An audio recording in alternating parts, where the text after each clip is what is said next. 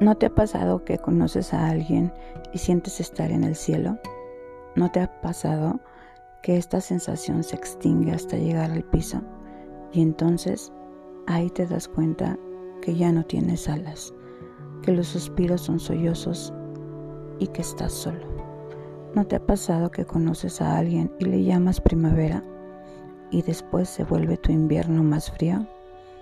Tan frío que los huesos sienten quebrarse y el alma parece espantarse y abandonarte.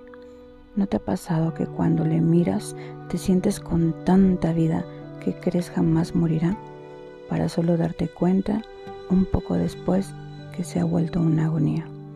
Estoy segura que te ha pasado, porque a mí me pasó una y mil veces, hasta que comprendí que mi cielo era yo, que mi primavera era yo, y que mi vida no tenía por qué ser una triste agonía.